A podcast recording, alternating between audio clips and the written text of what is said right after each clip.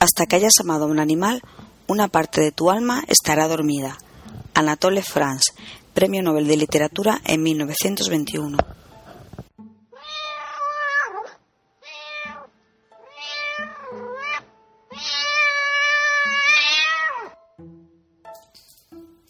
Hola y bienvenidos al podcast Animalistas, el podcast de información, difusión, curiosidades y denuncia animal. Mi nombre es Loli, participo en otros podcasts como Apartamento para Tres o el podcast de Luguma Asturias. Animalistas es un proyecto y una necesidad personal que espero poder llevar a cabo, ya que lo único que me mueve a hacerlo es mi pasión por los animales. Unida a esta pasión está el rechazo más absoluto a cualquier tipo de maltrato o abandono animal. Por eso he querido tratar el tema del abandono animal en este primer episodio. Para ello, he estado buscando información referente al abandono de animales en España y lo más reciente que he encontrado es un estudio de la Fundación Affinity sobre el año 2009 que se publicó en mayo de 2010. Imagino que el estudio sobre el año 2010 estará a punto de publicarse, pero desgraciadamente no creo que los datos vayan a ser muy distintos. Según este estudio, cada tres minutos y medio se recoge un animal de compañía en España, o lo que es lo mismo. Ayuntamientos y protectoras recogen a diario más de 400 perros y gatos de las calles. Entre el total de animales recogidos se encuentran los siguientes casos. Primero, encontramos animales abandonados responsablemente en las protectoras por sus propietarios o por terceros. En segundo lugar, encontramos animales abandonados en las calles. Y en tercer animal encontramos animales extraviados. Entre los motivos de abandono, los más comunes son el cambio de domicilio, a uno de menor tamaño o de alquiler, eh, las camadas indeseadas o la pérdida de interés por el animal. No obstante, el comportamiento animal y el fin de la temporada de caza siguen siendo causas importantes en el año 2009. En cuanto al destino de estos animales, pues el 39,2% de perros y el 27,6% de los gatos son adoptados. ¿Cómo podemos evitar el abandono? Las dos medidas más destacadas son el endurecimiento de la legislación y sanciones y la esterilización de los animales. En tercer lugar, aparecen las campañas contra el abandono y en cuarto lugar, una acreditación para la tenencia de animales. Por último, se mencionan otras medidas como por ejemplo la identificación obligatoria de los animales, una mayor implicación de las autoridades y profesionales, ya sean autoridades políticas, veterinarios, educadores, etc., y un mayor control sobre el entorno de los animales. La Fundación Affinity recomienda, entre, otras, entre otras cosas, ¿no? las siguientes medidas ah, o las siguientes decisiones a la hora de, comprar o adoptar un animal de compañía. Y es que la, toda la familia debe reunirse a la hora de tomar este tipo de decisión. Para que la convivencia con el animal sea un éxito, son imprescindibles la selección y la educación, hay que informarse sobre el tipo de animal, raza, tamaño, edad, que mejor se adapte a nuestros gustos, estilo de vida, tamaño del hogar, nivel de actividad. Los animales han de educarse y preferiblemente en la etapa de cachorros. Pedir consejo al veterinario para que podamos ejercer una paternidad responsable y sobre la conveniencia de esterilizar y sobre todo y muy importante colocar al animal el microchip, ya que se trata del método más seguro para recuperar los animales en caso de pérdida. Estos son los datos más relevantes, en mi opinión, que he extraído del estudio. Además, yo quisiera añadir algo. Tener un animal en casa, un perro o un gato especialmente, es una experiencia muy enriquecedora que llenará tu vida de, de momentos únicos. Pero piénsatelo muy bien antes de tomar la decisión, porque abandonar un animal, ya sea de manera responsable o no, solo te hará menos humano. Afortunadamente hoy en día hay muchas personas dispuestas a recoger y ayudar a los animales que los demás abandonan. Y yo quería poner en este episodio una guinda, ya que gracias a ellos podríamos decir que otro mundo es posible.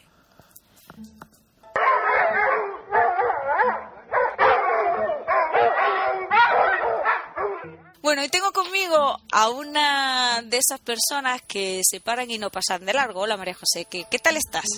Pues muy bien, Lola, encantada de hablar contigo y de estar aquí colaborando en este primer podcast de animales. Animales, exacto. A ver, a ver qué tal acaba saliendo. Pues bueno, María José y yo nos conocemos de Twitter. eh, solamente, no nos conocemos de nada más. Y bueno, fue a partir de la difusión de, de un caso muy especial para nosotras. Pero bueno, eso lo vamos a dejar para el final porque es un poco lo último. Así que no sé, María José, yo tengo así algunas preguntas un poquitín preparadas, pero ¿qué, la principal, ¿qué, crees que mueve a una persona a pararse y a recoger a un animal abandonado o extraviado? Porque yo creo que no todo el mundo, bueno, no creo, no estoy segura de que no todo el mundo lo hace. Pues no, hay mucha gente que mira para otro lado. Exacto. Incluso hay mucha gente que le da exactamente lo mismo y no mira ni siquiera para otro lado. Ya.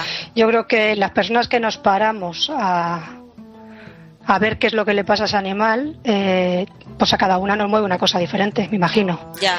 Eh, en mi caso, mm, lo principal es saber si el animal está perdido. Si es de alguien, pues mira, hace poco fue un San Bernardo que estaba aterrorizando la urbanización donde vivo y estaba perdido, claro, llevaba microchip, volvió con sus dueños y perfecto. Eso es lo principal, ver si el animal lleva algún tipo de identificación y si no la lleva en el collar, eh, pues llevarle a un veterinario o a alguien que tenga un lector de microchip, eso es lo más importante. Sí. Y después de eso, pues a mí personalmente lo que me mueve es la compasión. Ya. Yo a mí me dan una pena tremenda verlos pensar que en su momento seguramente habrán tenido una casa y una familia y que de repente sin saber por qué, porque yo no entiendo nada, están en la calle y no saben ni dónde están sus dueños ni dónde está su casa. Sí. Sí, y Eso debe ser horrible. Yo creo que sí, a mí es, es un poco eh, lo que creo que te que decías el otro día tú un poco en Twitter, lo de ponerte un poco en el lugar de los demás, ¿no? La, empatía. Y es como que a mí me hace como... Yo no puedo evitar el qué estará pensando ese animal, si es que está pensando o no está pensando, ¿no? No vamos a entrar ahora en teorías de si piensa, no piensa y todo lo demás, ¿no? Cada uno lo verá de una manera. Yo creo que algo estarán pensando y algo le tiene que estar pasando por la cabeza. Seguro. Evidentemente. Pero ya no sé qué es peor, si el, si el simplemente eh, pasar de largo porque te da igual y nunca te has parado a pensar en ese tipo de cosas, o si sí te paras a, pensar en ese tipo de cosas y pasas de largo. ¿Sabes lo que te digo? Me parece sí, sí, perfectamente. Sí, sí, perfectamente. Porque el que nunca ha tenido ese tipo de sensibilidad, pues bueno, tampoco se lo puede pedir, no se le puede pedir más, porque no la tiene. Pero Hombre, sí se le puede pedir, pero vamos, no se va a conseguir. Efectivamente. Se ah. le puede pedir, pero bueno, es como pedirse a la pared. Exactamente. ¿Y tú cuántos animales tienes en casa actualmente? Pues ahora mismo tengo tres. En este momento tengo tres. Dos perras, una que se llama Cata, que tiene nueve años, otra que se llama Pecas, que tiene dos, y una gata que se llama Miau, de la que no sabemos los años que tiene. ¿No sabéis? No tenemos ni idea. No, no tenemos ni idea. Ya, bueno, yo con yo solo tengo a Willy y, siempre hacemos decimos los años aproximados porque Willy fue encontrado y lo encontró mi hermano y bueno, sí, solo sabíamos que era muy pequeño y el veterinario nos dijo por encima y siempre decimos los años aproximados, tampoco lo tenemos muy claro. Te lo, te lo dijo mirándole los dientes. Supongo. Me imagino. Es que, es que Miau ya era adulta y los dientes los tiene fatal. Entonces eh, es imposible saber la edad que tiene. Ya. Imposible. ¿Y son todos eh, adoptados? Pues eh, adoptados, adoptados encontrados, recogidos. Exactamente. Animales no comprados. No he comprado un animal en mi vida. Son todos eso, no, no comprados. Sí, no comprados. ¿Cuál fue el primero que, adoptaste? O pues el, el, primero, pues el primero fue en el año 77 más o menos. Madre. fue una perra, eh, un cruce de setter que adopté en la Sociedad Protectora de Animales y Plantas de Madrid. Fui a, mm, allí y un señor en la sala de espera que me dijo, pues si quieres una perrita, yo traigo una para dejarla. O sea que la perrita ni entró siquiera en la sociedad protectora. Pasó de su coche a mío. Jolín, mira qué suerte. No tuvo, que no tuvo la ocasión de tener que, estar allí. No, no. No la querían porque no sé qué le había pasado con su hijo, pues lo de siempre, la historia de siempre. Y era pequeñita, y, vivió con nosotros un montón de años. No sé si vivió 12 o 13 años, por ahí más o menos. Jolín. ¿Y, qué? ¿Y, luego cuál? Bueno, en total, ¿cuántos recogido en total?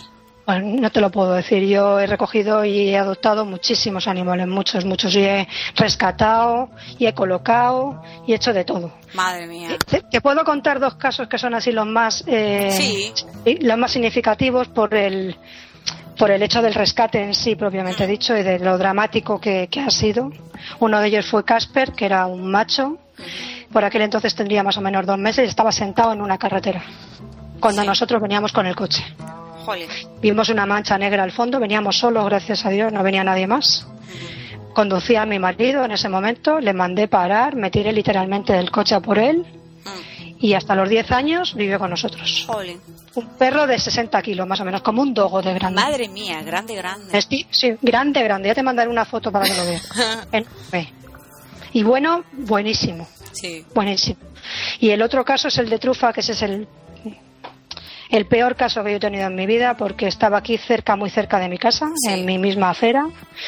La habían atropellado, no era un atropello reciente. Tenía unas heridas espantosas. Yo no he visto una cosa igual de verdad en mi vida. La perra estaba eh, aterrorizada. Si yo me intentaba acercar a ella, ella huía de mí y se iba a la carretera, con el consiguiente riesgo de que la volvieran a atropellar otra vez. Al final se metió debajo de una furgoneta que estaba aparcada allí y a mí no me quedó más cascaras que meterme debajo de la furgoneta por ella. Porque no respondía a nada, ni a, ni a comida, ni al agua, ni al, ni al llamarla, a nada. yo creo que se había dejado completamente. Tenía, se había dejado y, y, no tenía ganas de vivir. Y no hay más. Entonces la cogí, la llevé al veterinario, no me garantizó absolutamente nada, me dijo que estaba, además de las heridas, súper desnutrida. Hmm. Que, bueno, conseguimos sacarla adelante, tardamos mucho tiempo en curarle las heridas, mm. Pero, pero bueno, se le curaron y durante todo ese tiempo me demostró un, un, agradecimiento y un cariño que no tuve más remedio que quedarme con ella. Normal, ¿quién no? ¿y quién no? Yo no pensaba quedarme con ella, pensaba colocarla, pero, mm. pero no. Y es que hay mucha gente que cuando los perros, esta perra era una perra mayor, mayor de edad, no llevaba ningún tipo de identificación, Estoy segura que era perro de un cazador, lo siento, pero estoy segura. Y hay gente que cuando los perros se hacen mayores y ya no ven bien, no oyen bien, no sirven para cazar, no sirven para lo que ellos quieran que sirvan, pues en vez de cuidarlos en su jubilación, digamos, que es lo que se merecen, lo que hacen es echarlos a la calle. Estoy convencida que Trufa era un caso de estos, vamos, estoy segura. Hay muchos casos de eso. Eh, eh, esta semana vi uno en un caso en Facebook de una perrita que habían estado utilizando para criar. Y como ya no le valía para criar, que se iba a quedar con alguna de las crías y que y que, esa no la quería, que la que la, que, se deshacía de ella. Típico, típico. Lo te lo he leído a ti en Twitter eso. Que, que me parece, no sé, es que me parece algo que es tremendo. O sea, cuando más te, cuando más te necesita. Pero claro, es que, es que para ellos es un negocio. Una persona que tiene una. Claro, es un negocio. Entonces. Efectivamente. Pues nada, no me vale. Eh, es un bien de consumo. Lo tiro y cojo uno nuevo. Exacto. Y se acabó. Y de las perras que tengo ahora, eh, a Cata la adopté en el refugio, que tú conoces el refugio porque lo sigues en Twitter. Sí. Y a Pecas la adopté eh, me, mandaron un correo electrónico, estaba abandonada en Barbate, en Cádiz. Se acababa de fallecer Trufa hacía unos días. Y yo pensé que cuando vi la foto, se parece bastante a Trufa. Trufa era un cruce de bretón y Pecas es una bretona. Le vi los ojos y dije, bueno, pues vamos a hacernos un favor mutuo. Vente para acá, que yo te cuido y tú me cuidas a mí. tú me cuidas a mí. Exactamente. Y Miao es una gata que es una ocupa, una ocupa. Aquí, sí, una ocupa total. O sea, ella vino aquí a tener a sus cachorros cuando yo estaba de vacaciones. Sí. Me, lo dijo una vecina y le dije, déjala, déjala, que se quede allí tranquilamente. Cuando vinimos eh, se marchaba y venía, se marchaba y venía y al, fin, y al final se quedó. Se quedó. Ella nos adoptó a nosotros tranquilamente. Eh, claro, es que. Y decidió darnos un voto de confianza, claro, para ver si, para que fuéramos su familia. Eso es muy gatuno. Hombre, es que es, el, es lo, creo, lo más característico del comportamiento del gato, ¿no? Ellos te adoptan a ti. Sí, totalmente. ellos si, si, tú les vales o no. Sí, ella se enfadó mucho conmigo porque le puse un arnés. Sí, es verdad que vi que tus gatitos tienen arnés. con una medallita con su dirección y tal, como lleva microchip, con su mm. placa de microchip, porque como sale a la calle, mm como es que sale y se va al campo. Claro. Al, principio se venía detrás de nosotros, con, de las perras y de mí, hmm. al campo. Tenía que encerrarla porque se venía detrás nuestro. Ay, madre, paseaba con vosotros como. Paseaba con nosotros, se venía con nosotros al campo. Claro, una vez que ella ha vivido en la calle. Claro. ella ha vivido en la calle hasta que vive, ahora ya no, ahora ya ni se viene detrás de nosotros y casi no sale de casa. Ya se ha hecho casera total. Total, sale al jardín, pero no sale fuera del jardín. Muy poco, muy poco. Bueno, y, y yo creo que igual con, vamos al último caso. A ver cuál fue. Pues el último caso fue Menta, ¿no? Menta, al que por el que yo creo que nos conocimos, ¿no? Porque sí. lo vi y dije, voy a difundir esto. Pues, pues, esto es una gata preciosa. Preciosa. Preciosa. preciosa. ¿Qué, ¿Qué pasó con Menta? Pues a Menta se la encontraron mi hijo y su novia en la parada del autobús. Sí. Era un viernes, no se me olvidará que estaba lloviendo y hacía bastante frío aquí en Madrid. Mm. Estaba empapadita y muerta tiritando de frío y la acariciaron, le dijeron cuatro cositas y se vino detrás de ellos a casa. Ay. Se quedó en el porche, le saqué una casa de una casita de miau, un iglú de miau, pero empezó a maullar y quién la deja fuera. Ya. Pues no, no, además me di cuenta enseguida que estaba embarazada. Hmm. Rápidamente me di cuenta. La bajé el sábado al veterinario para esterilizarla con todo lo que llevaba dentro. Y pensando que, así sería más fácil encontrarle una casa estando esterilizada. Y además no iba a permitir que tuviera. Traía seis cachorros. Seis. Cuando lo vi no me lo podía creer. Y luego posteriormente le hicimos las pruebas de la leucemia y de la inmuno y dio positivo a la leucemia. Y yo creo que esa ha sido la cruz para que Menta no encontrara una casa. Sí, Estoy seguro. Seguramente, porque bueno, es una enfermedad que yo creo que a pesar de todo es bastante desconocida, ¿no? Para pues la gente que no tiene eh, gato o incluso, bueno, yo, yo pregunté alguna vez en el veterinario y tal, pero por el nombre. Sí, sí, no, te parece? La, sí, no, la gente piensa que se la puede que se la puede pasar a ellos, que se la pueden pegar a los perros. Está teniendo un gato, si el gato está vacunado, en teoría no tiene por qué pasar nada. Hombre, puede pasar, pero a mi gato también le puede pasar si sale a la calle y, está gato de la calle. O sea, que qué tontería. mi gata está vacunada, ¿eh? Y todos los años se les hacen, se le hacen las pruebas antes de vacunarla. Sí, la, a, las perras, claro, igual que a las perras le hago las pruebas de la de la leishmaniosis todos los años en septiembre. Pues a, a mi aula le hago las pruebas de, de la inmuno de la leucemia todos los años antes de vacunarla. Claro. Entonces, bueno, pues mm, si Menta se hubiera quedado aquí y se lo hubiera contagiado, pues mala suerte. Ya. Yo ya tenía decidido prácticamente quedarme con ella. Vamos, si mi, marido me lo dijo, mm, si dentro de dos meses le sale una casa, pues le sale una casa, si no, pues vamos a quedarnos con ella, claro. Además era, una, era una gatita maquera. Era, bueno, era, era cariñosa. Mira que mi es cariñosa, pero como esta, con las personas. Es ¿eh? que me encantaban las imágenes que ponías de ella. bueno, yo creo, yo que, que, bueno, sobre todo a través de Twitter y de Facebook y del blog y de todo lo que puse, creo que nunca había intentado difundir tanto un caso como el de Menta. Yo tampoco, la verdad. Pero bueno, que... desgraciadamente Menta al final se puso muy malita. Sí, y murió el día 9 de, abril. Pero bueno, yo creo que, que, que, hay que sacar siempre cosas de todo, ¿no? Y, y no hay que desistir. No. No hay que yo, la he hecho mucho, yo, yo he hecho mucho de menos. ¿eh? Normal. Pero si, me acuerdo, me acuerdo yo que no estaba conmigo, pues como para no acordarte tú. Horrible. Yo la he hecho mucho de menos. Además que ya pues hemos pensado que es quedárnosla y que ya... Bueno, era su, su destino y ya está. Pero bueno, en, honor a Menta está puesta la sección de difusión que puse en que he puesto en el blog del podcast. Y, hmm. y, bueno, como son tantos los casos que hay, porque bueno, yo sigo mucho, sobre todo a través de Facebook, que hay una gran red de, de adopción de, de animales. Facebook se mueve muchísima gente y la gente difunde mucho los casos. Pero entonces, claro, es tan difícil, yo no puedo ponerme a seleccionar viendo todos los casos que hay. Entonces, lo que lo único que a mí se me ocurre es que si la gente que escucha esto o que ve el blog eh, tiene algún caso, pues que me lo mande por email eh, a animalistaspodcast.gmail.com y, y yo lo pondré en el blog porque de otra manera es bastante difícil hacerlo es que son tantos a veces es algo que, que son demasiados, ¿eh? porque todos los días miro, miro el Facebook y, es algo como, qué barbaridad, pero ¿cómo puede haber tantos y tantos animales abandonados es, exagerado. Pues por, por, eh, yo creo que yo tengo muy claro por qué. ¿eh?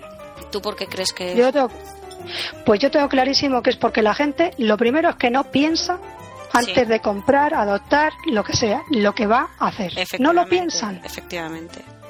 Si se sentaran a pensar que van a traer a su casa un ser vivo, hmm. con sus necesidades, que va a vivir 10, 12 años, incluso más. Hmm. Y que en, esos años ellos van a tener sus cambios, como sus mudanzas, sus hijos, sus trabajos, sus viajes. Si todo eso mm, lo, lo piensan que su animal lo va a vivir con ellos, pues seguramente seguramente habrá menos abandono. Si te vas de viaje hay montones de residencias donde puedes dejar a tu animal. Hay montones de hoteles donde admiten perros cada día más. Cada día más. Y, cada día más. están cambiando mucho incluso las ordenanzas de, en algunos ayuntamientos en cuanto a aceptación de animales en locales. Bueno, cada vez es más fácil, ¿o no? A lo mejor llevarte el animal a algún sitio, porque si te lo llevas y no puedes entrar a ningún sitio o... Espérate, espérate, que algunas cosas van para atrás, ¿eh? Bueno, mira... Como en Canarias. Eh, ¿qué, ¿Qué pasó en Canarias? Pues me parece que es en una, en una de las islas donde no se permite eh, pasear con los perros por el paseo marítimo. ¿Qué me dice? Sí, sí, eso eh, Nacho, el del refugio, lo está promoviendo muchísimo. Qué fuerte. Y por ejemplo, y donde yo voy de, veraneo, mm. hasta el año pasado, hasta las 11 de la mañana, los perros podían ir a la playa. Y a partir del año pasado, los perros ya no pueden ir a la playa. ¿En ningún momento del año? En, en ningún. Ah, no, no, claro, yo estaba en enero y en enero he ido a la. Claro es que, ya bueno, yo sé que aquí es así. bueno, aquí yo estoy en Asturias, ¿no? En, Candás específicamente, eh, a partir de eh, junio, de junio a septiembre, no pueden. No pueden entrar a la playa, a pasear por el paso marítimo no hay ningún, a ninguna hora del día. Totalmente prohibido. El resto del año no hay ningún problema. Y en Gijón creo que es similar, porque lo vi el otro día en, el programa este del que te hablé, de Animalandia, de, la TPA. Creo que lo ha comentado y que era muy similar. Y la nueva normativa del Ayuntamiento de Gijón mm, hace, en cuanto a locales, hace que sea el dueño del local el que decida si pueden o no pueden entrar eh, perros en el local. Y de hecho, hace un par de semanas o así que estuve por Gijón, había una, una, una, zona, una calle en la que me sorprendió increíblemente porque la mayor parte de los locales tenía un cartel que ponía aquí se admiten perros. Ay, qué bien. Cosa que me dejó, nos dejó alucinados, estábamos que no lo creíamos, ¿eh? Era algo como eso y que habían puesto en muchos de los comercios este tipo de, no, yo no quiero llamarlo aparcaderos, no, pero bueno, este tipo de, porque suena muy feo, pero bueno, ya sabes, este tipo de cositas para que tú puedas amarrarlos si el perro puede entrar a la panadería o a la pescadería o a lo que sea. Pero bueno, también me pareció un detalle. Sí. El hecho de que haya sitios que haya, es que no sé cómo llamarlo, la verdad. Pero porque bueno, pues aparcaderos es muy feo. Un, pero un posto, un palito para atar al perro. Claro. unas cositas para que puedas atarlo, porque verdad, muchos se quedan en la puerta y bueno, o que puedan salir corriendo, o que yo qué sé, cualquier cosa, ¿no?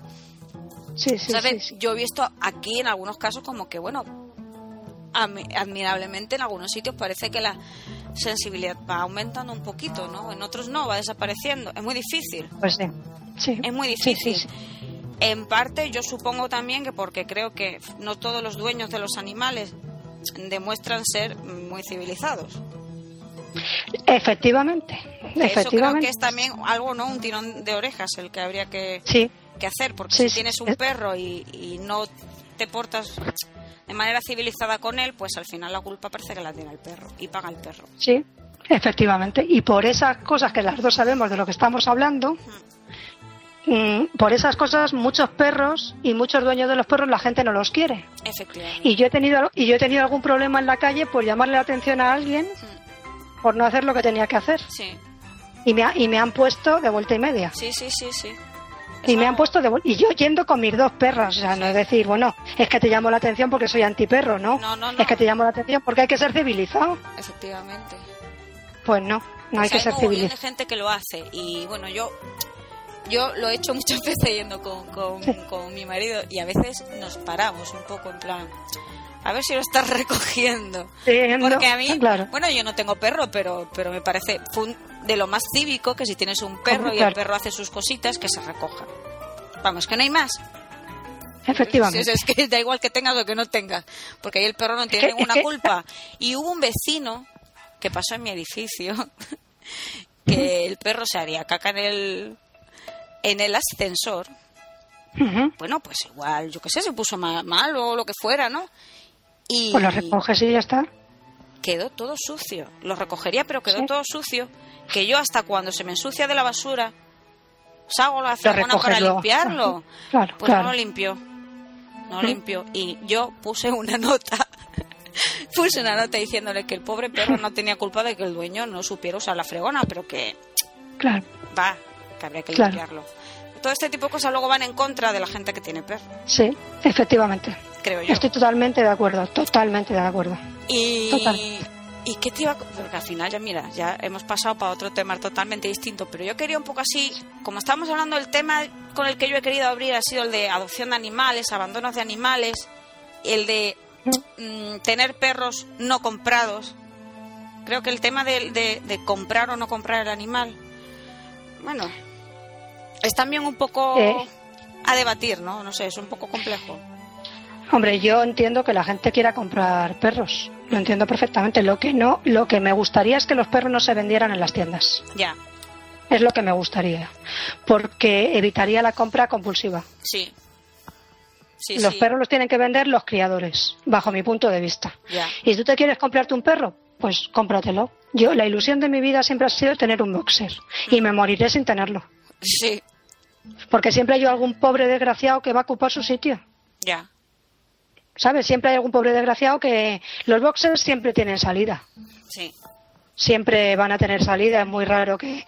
Entonces, bueno, yo me quedaré sin mi boxer, pero un pobre desgraciado que esté en la calle tendrá una familia. Ya. Ya.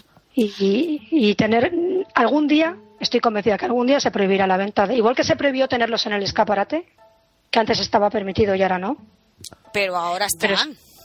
no, en el escaparate de la tienda no pueden estar. Pues eh, aquí está. ¿Tienen que estar de... en el escaparate? Sí, señora.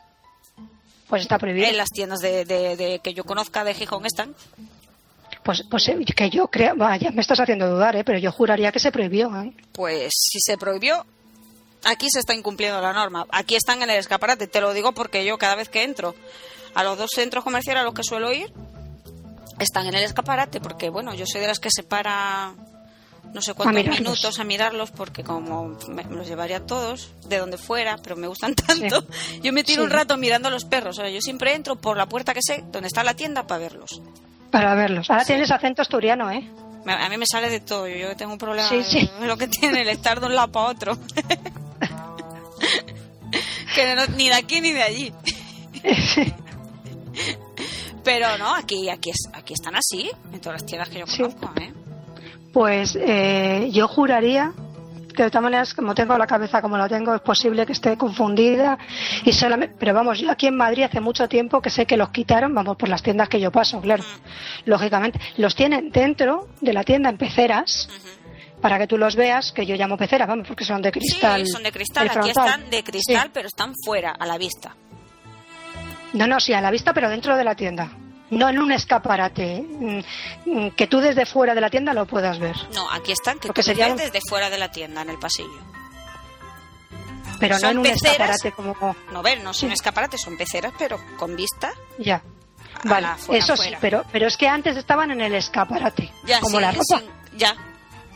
¿Sabes? La tienda que, tiene, que tenía escaparate estaba... Y eso se prohibió. Sí. Pues no sé para qué, porque tú entras en la tienda y lo ves igual. Es que yo creo que es lo mismo. Y hay que mono, que rico, me, lo llevo a casa y ya está, me lo llevo y luego llega el verano y como no sé qué hacer con él, pues lo abandono. Hmm. Y ya está. O si es perra y tiene perritos, porque yo no sé que tengo que esterilizarla o que tengo que tal, pues mm, como está preñada, a la calle. Pues sí, es así. Ese es el comportamiento, pues desgraciadamente. Qué pena. Pues sí. Qué pena. para los animales, sobre todo, claro. En fin. Bueno, oye, al final, mira todo lo que llevamos hablando. Sí, sí, sí, ya, ya, mucho, sí. Va a ser más largo de lo que tú quieres, ¿eh? Bueno, así, así yo luego grabo menos. Oye, y, y, así adelantamos un, un poquitín que yo tenía las dos últimas preguntas así apuntadas un poco. Bueno, es ¿qué, qué le dirías a la gente que estaba pensando un poco tener animal. Ya hemos hablado del pensárselo mucho, de sentarse, de ver qué tipo de animal puedes tener. No todo requiere, porque bueno, un gato no requiere a lo mejor la misma atención con un perro, pero a lo mejor te gusta más el perro porque te parece... Está esa terrible leyenda negra de los gatos de que son ariscos. Qué mentira. Bueno, bueno, algunos, ¿eh? Algunos. pero también son, pero también son ariscos algunos perros. Efectivamente. O sea, yo tengo dos, yo tengo dos perras y de carácter no tienen nada que ver la una con la otra. Claro. Los animales son como las personas, no tienen personalidad, pero tienen animalidad. Muy bueno eso. Claro, es verdad. Es que la de gente que ¿No tiene personalidad? no, un gato no, porque el gato es muy arisco. Yo, jolín, pues tú, no conoces al mío, porque vamos, el mío es, yo le digo gato perro por eso. Porque el mío es excesivamente cariñoso. Cariñoso. Se le ve, se le ve. Sí, sí, sí. Me gusta mucho a mí Willy. Ay, Willy, Willy es, eh, lo tenemos aquí, vamos, casi yo le, le pondría en una estatua, ¿eh, Willy? Sí. ¿Qué años tiene Willy? Willy, pues mira, Willy, mm, yo tengo que siempre que hacer un poco un cálculo para atrás, porque Willy lo encontró mi hermano, creo que en el 2000, creo que en el 2003. Sí, y cuando lo encontraron era pequeñito, pero pequeñito de meses. Ya.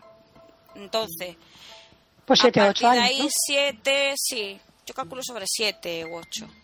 Bueno, ya es un gato adulto hecho y derecho, no muy derecho, pero, los, gatos, viven mucho, mucho más que los perros, ¿eh?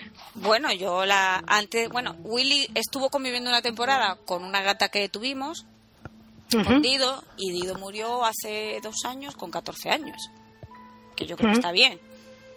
Sí, bueno, yo conozco gatos de 20 años. Yo también, yo también, ¿eh?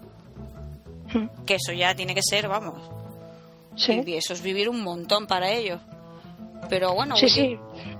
Willy fue encontrado en la calle. Willy se subió al coche de mi hermano mientras mi hermano se bajaba a sacar dinero en un cajero.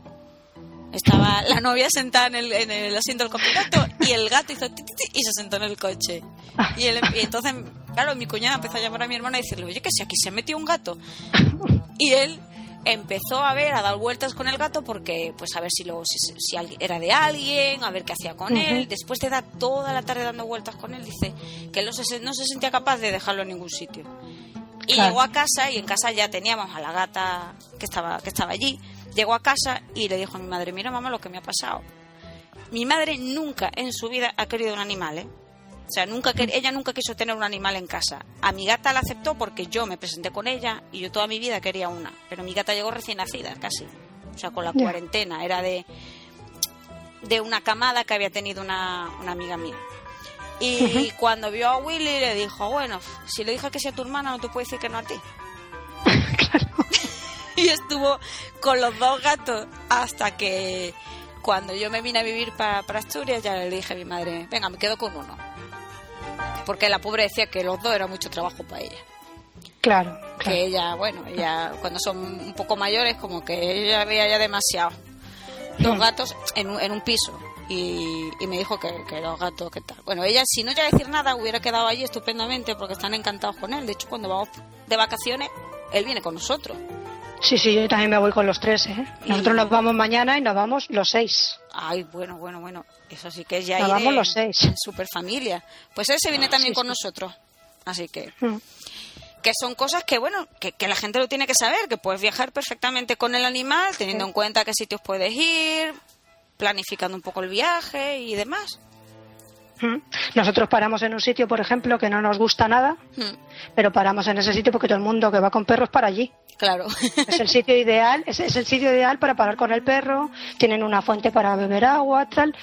No nos gusta el sitio, pero bueno, pues nos aguantamos. Total, son pues, parar una vez, o sea que tampoco es como para te tomas algo y ya está. Y los perros mm, están allí divinamente. Incluso la gata la saco también un poco. Eso te iba a decir, la gata la sacas. Porque sí, sí, yo, la gata la llevo. Willy va en el transportín con nosotros en el coche. Miau, miau va en el transportín a mis pies, pero va con el transportín abierto. Es uno blando, no es duro. Hmm. Va abierto y ella entra y sale. Se ah. sube encima de mí, mira por la ventana, eh, que se cansa, se mete en su transportín. Y las perras van detrás con mi hijo, cada una con un cinturón de seguridad. Bueno. Pues, con un arnés y cinturón de seguridad. Willy suele ir en el transportín, mm, bien sujeto lo ponemos atrás, a la vista de los dos, o sea, que del que, el que esté haciendo de copiloto pueda eh, darle algo de comer, alguna cosita, alguna barrita, porque él durante el viaje no quiere comer, no le gusta, está como mm. estresado todo el viaje, evidentemente. Claro, Son muchas horas. Y. Vamos, no sale. Lo intenté la primera vez, le puse arnés para que saliera y fue pánico. Pánico, o sea, en plan. panic, panic, no quería. Entonces dije, no quiere, bueno, pues no quiere. Él cuando llega a Málaga va directamente, ya sabe dónde tiene que ir. Ya busca su caja, que la tiene preparada y, y tan feliz. Claro, claro. Mi agua al principio, cuando la empezamos a llevar a la playa, se estresaba mucho. Y se metía en un armario y estaba en un armario metida días, días ¿eh? Sí. Pero, pero días. Ahora ya no. Ahora ya conoce perfectamente la casa. Y, está acostumbrada. Como siempre, Claro, claro. Que además, como va con sus perras, que se lleva con sus perras divinamente. Vamos, que quiere comer ella, las perras dejan de comer. Eso es así. como ya se quiera comer el pienso de una perra, la perra deja de comer. Eso está más claro que el agua que manda ella, vamos. Qué Y muy bien, sí, la verdad es que sí, muy bien. Yo estoy muy acompañadita y muy bien. Es una yo para mí es una fantástica compañía, la de tener un animal cerca, me parece una compañía Increíble. Bueno, pues oye María José, nos vemos en mayo, ¿no? Sí, sí, claro, claro. ahora te vas de vacaciones, pero en mayo es ya mismo. Que faltan dos semanas. Sí, estamos, no sé a qué día estamos hoy. ¿A qué día estamos? A esto es en, vivo y en, directo estamos a 19 de abril. A, 19 de estamos abril. a 19. No queda nada. En breve estamos en Madrid, que nos conocemos para ver a, César Millán. A César Millán. Sí, señor. Qué bien que lo vamos a pasar. Sí, la verdad es que sí. Bueno, María José, pues muchísimas gracias por, por haber querido participar conmigo en este primer episodio, este invento que se me ha ocurrido, que no sé cómo saldrá, si gustará, si no gustará. Pero bueno, yo creo que las pues cosas, si a uno le apetece, hay que intentarlas a ver qué sale, ¿no? Pues sí, yo me lo he pasado maravillosamente bien contigo, me he reído mucho y esperemos que a la gente le guste y que tengan muchísimo éxito. Pues muchas gracias, ¿eh? De nada. Bueno, María José, hasta luego. Adiós, hasta luego.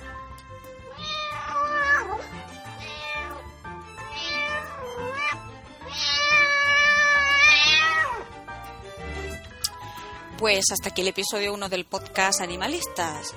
No sin antes apuntar una curiosidad sobre gatos, y es que de todos es conocido que los gatos eran adorados en el antiguo Egipto, pero es menos conocido el hecho de que los enterraban con pequeños ratones en sus tumbas. Todo un detalle, la verdad. Bueno, pues si os ha gustado este primer episodio, podéis visitar la, la web o el blog. La dirección es animalistaspodcast.com también tengo una cuenta, tenemos una cuenta en Twitter que es Animalistaspod y en Facebook tenéis la página Animalistas Podcast. Si además queréis proponer algún tema, mandar alguna sugerencia o ponerme verde, podéis hacerlo en animalistaspodcast.gmail.com. Hasta el próximo miau.